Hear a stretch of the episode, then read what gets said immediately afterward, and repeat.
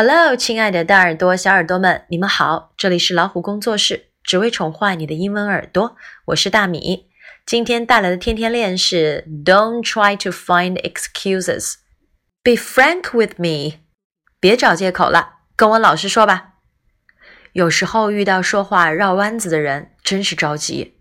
明明那些都是借口，干嘛不直说呢？很想让对方不要再兜圈子了，切入正题。你就可以这样说：Don't try to find excuses.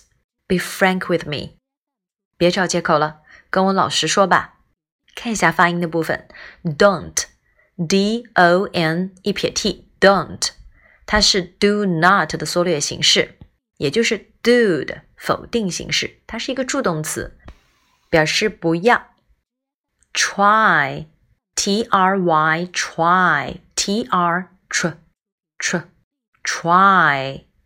to try to try to do something，表示努力或者尝试做什么。find 饱满的双元音，别忘了还有鼻音。find excuses，这里是 excuse 的复数，指借口、理由。那么它也可以做名词，也可以做动词。做动词就是 excuse me。 Excuse me，那这里是名词，excuses。Be frank，这里的 a 发音是 a 梅花音，frank。With with me, don't try to find excuses. Be frank with me. Don't try to find excuses.